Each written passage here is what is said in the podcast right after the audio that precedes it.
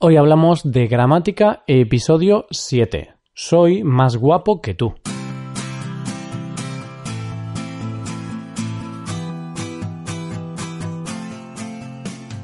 Bienvenido a Hoy Hablamos de Gramática, el podcast para aprender gramática del español cada semana. Ya lo sabes, publicamos nuestro podcast cada miércoles. Puedes escucharlo en iTunes, en Android o en nuestra página web.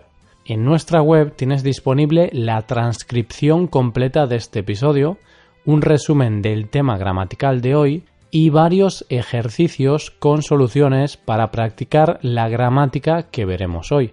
Todo esto está disponible solo para suscriptores premium. Hazte suscriptor premium en hoyhablamos.com. Ya estamos a miércoles. Así que nos toca hablar de un tema gramatical. Para el programa de hoy hemos decidido hablar sobre algo básico y por tanto muy utilizado en español vamos a hablar de la comparación, de cómo comparar personas, animales o cosas unas con otras. Hoy hablamos de gramática, hoy hablamos de la comparación.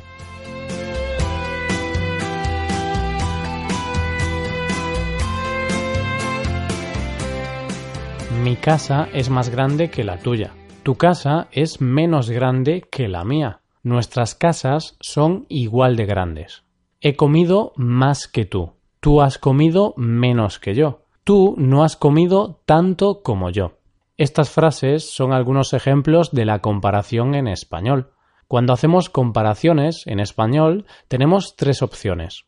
Primero, podemos comparar algo que es mejor que otra cosa, es decir, podemos usar el comparativo de superioridad. Mi casa es más grande que la tuya he comido más que tú. Segundo, podemos comparar algo que es peor que otra cosa, es decir, usaremos el comparativo de inferioridad. Tu casa es menos grande que la mía. Tú has comido menos que yo. Y tercero, podemos comparar cosas que son iguales, por lo que usaremos el comparativo de igualdad. Nuestras casas son igual de grandes. Tú no has comido tanto como yo. Ahora vamos a ver una por una estas tres formas de comparar, explicando cómo se hacen y poniendo ejemplos. Primero voy a explicarte el comparativo de superioridad. Con él comparamos cosas que son mejores que otras. Para formar el comparativo de superioridad podemos utilizar un adjetivo, un nombre o un verbo. Se construye de la siguiente forma. Más más adjetivo o nombre más que. Por ejemplo, tengo más dinero que tú. Mi hermano es más alto que yo.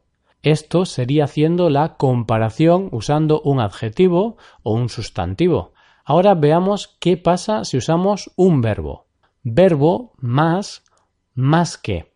Por ejemplo, he estudiado más que tú estás hablando más que yo. Así es como hacemos la comparación superlativa. Ahora vamos a ver el comparativo de inferioridad, es decir, cuando comparamos cosas que son peores que otras, que son inferiores. Este comparativo se forma exactamente igual que el de superioridad. Lo único que cambia es que en lugar de decir más, decimos menos menos más adjetivo o nombre más que. Por ejemplo, tengo menos dinero que tú. Mi hermano es menos alto que yo. Esto sería haciendo la comparación usando un adjetivo o un sustantivo. Ahora veamos qué pasa si usamos un verbo. Verbo más menos que. Por ejemplo, he estudiado menos que tú. Estás hablando menos que yo. Esto es fácil, ¿verdad?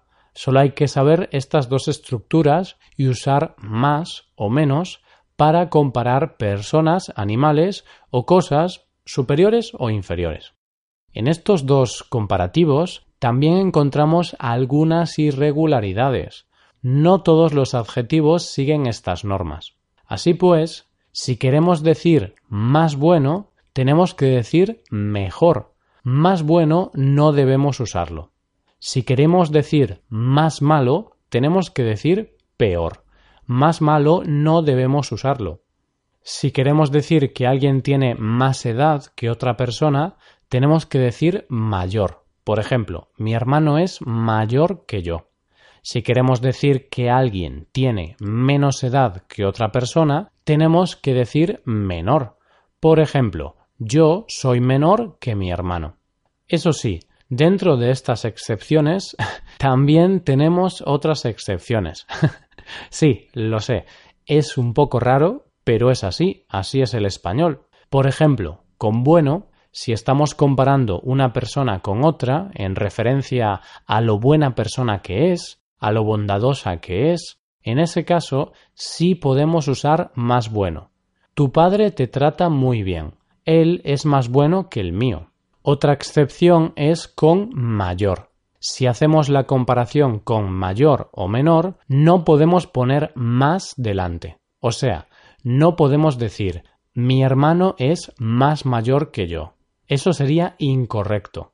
Tampoco podemos decir yo soy más menor que mi hermano. Es un error.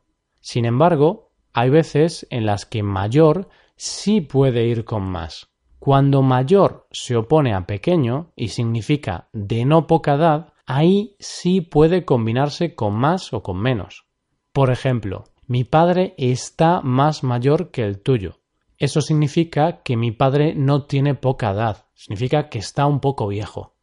Por último, otro apunte importante sobre los comparativos de superioridad e inferioridad es que siempre tenemos que usar el pronombre personal de sujeto. Por ejemplo, estás hablando menos que yo. Nunca diríamos estás hablando menos que mí. Eso es un error. Siempre usamos el pronombre personal de sujeto. Soy más guapa que ti. Eso es incorrecto.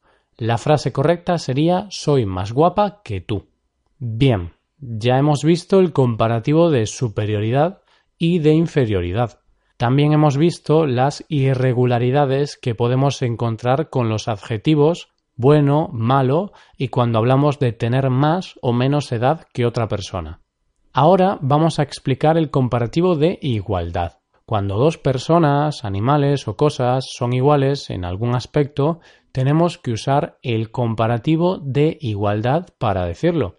Para formar el comparativo de igualdad podemos utilizar un adjetivo, un nombre o un verbo. Se construye de la siguiente forma. Tan más adjetivo más como. Por ejemplo, mi hermano es tan alto como yo. Corres tan rápido como Usain Bolt. Tanto más nombre o verbo más como. Por ejemplo, tengo tanto dinero como tú. He trabajado tantas horas como el jefe. He comido tanto como él. He trabajado tanto como el jefe. Igual de más adjetivo más que. En este caso, que no siempre es necesario usarlo. Por ejemplo, somos igual de tontos. Eres igual de amable que yo. Así es como se forma la comparación de igualdad en nuestro idioma. Por cierto, esto no tiene mucho que ver con el comparativo, pero un error muy común con los estudiantes de español es la palabra tanto. Tanto la usamos para hacer la comparación, como hemos hablado hace unos segundos. Además, la palabra tanto la usamos para intensificar, para enfatizar la cantidad o intensidad de algo, de un sustantivo. Por ejemplo, he trabajado tanto que ahora estoy cansado.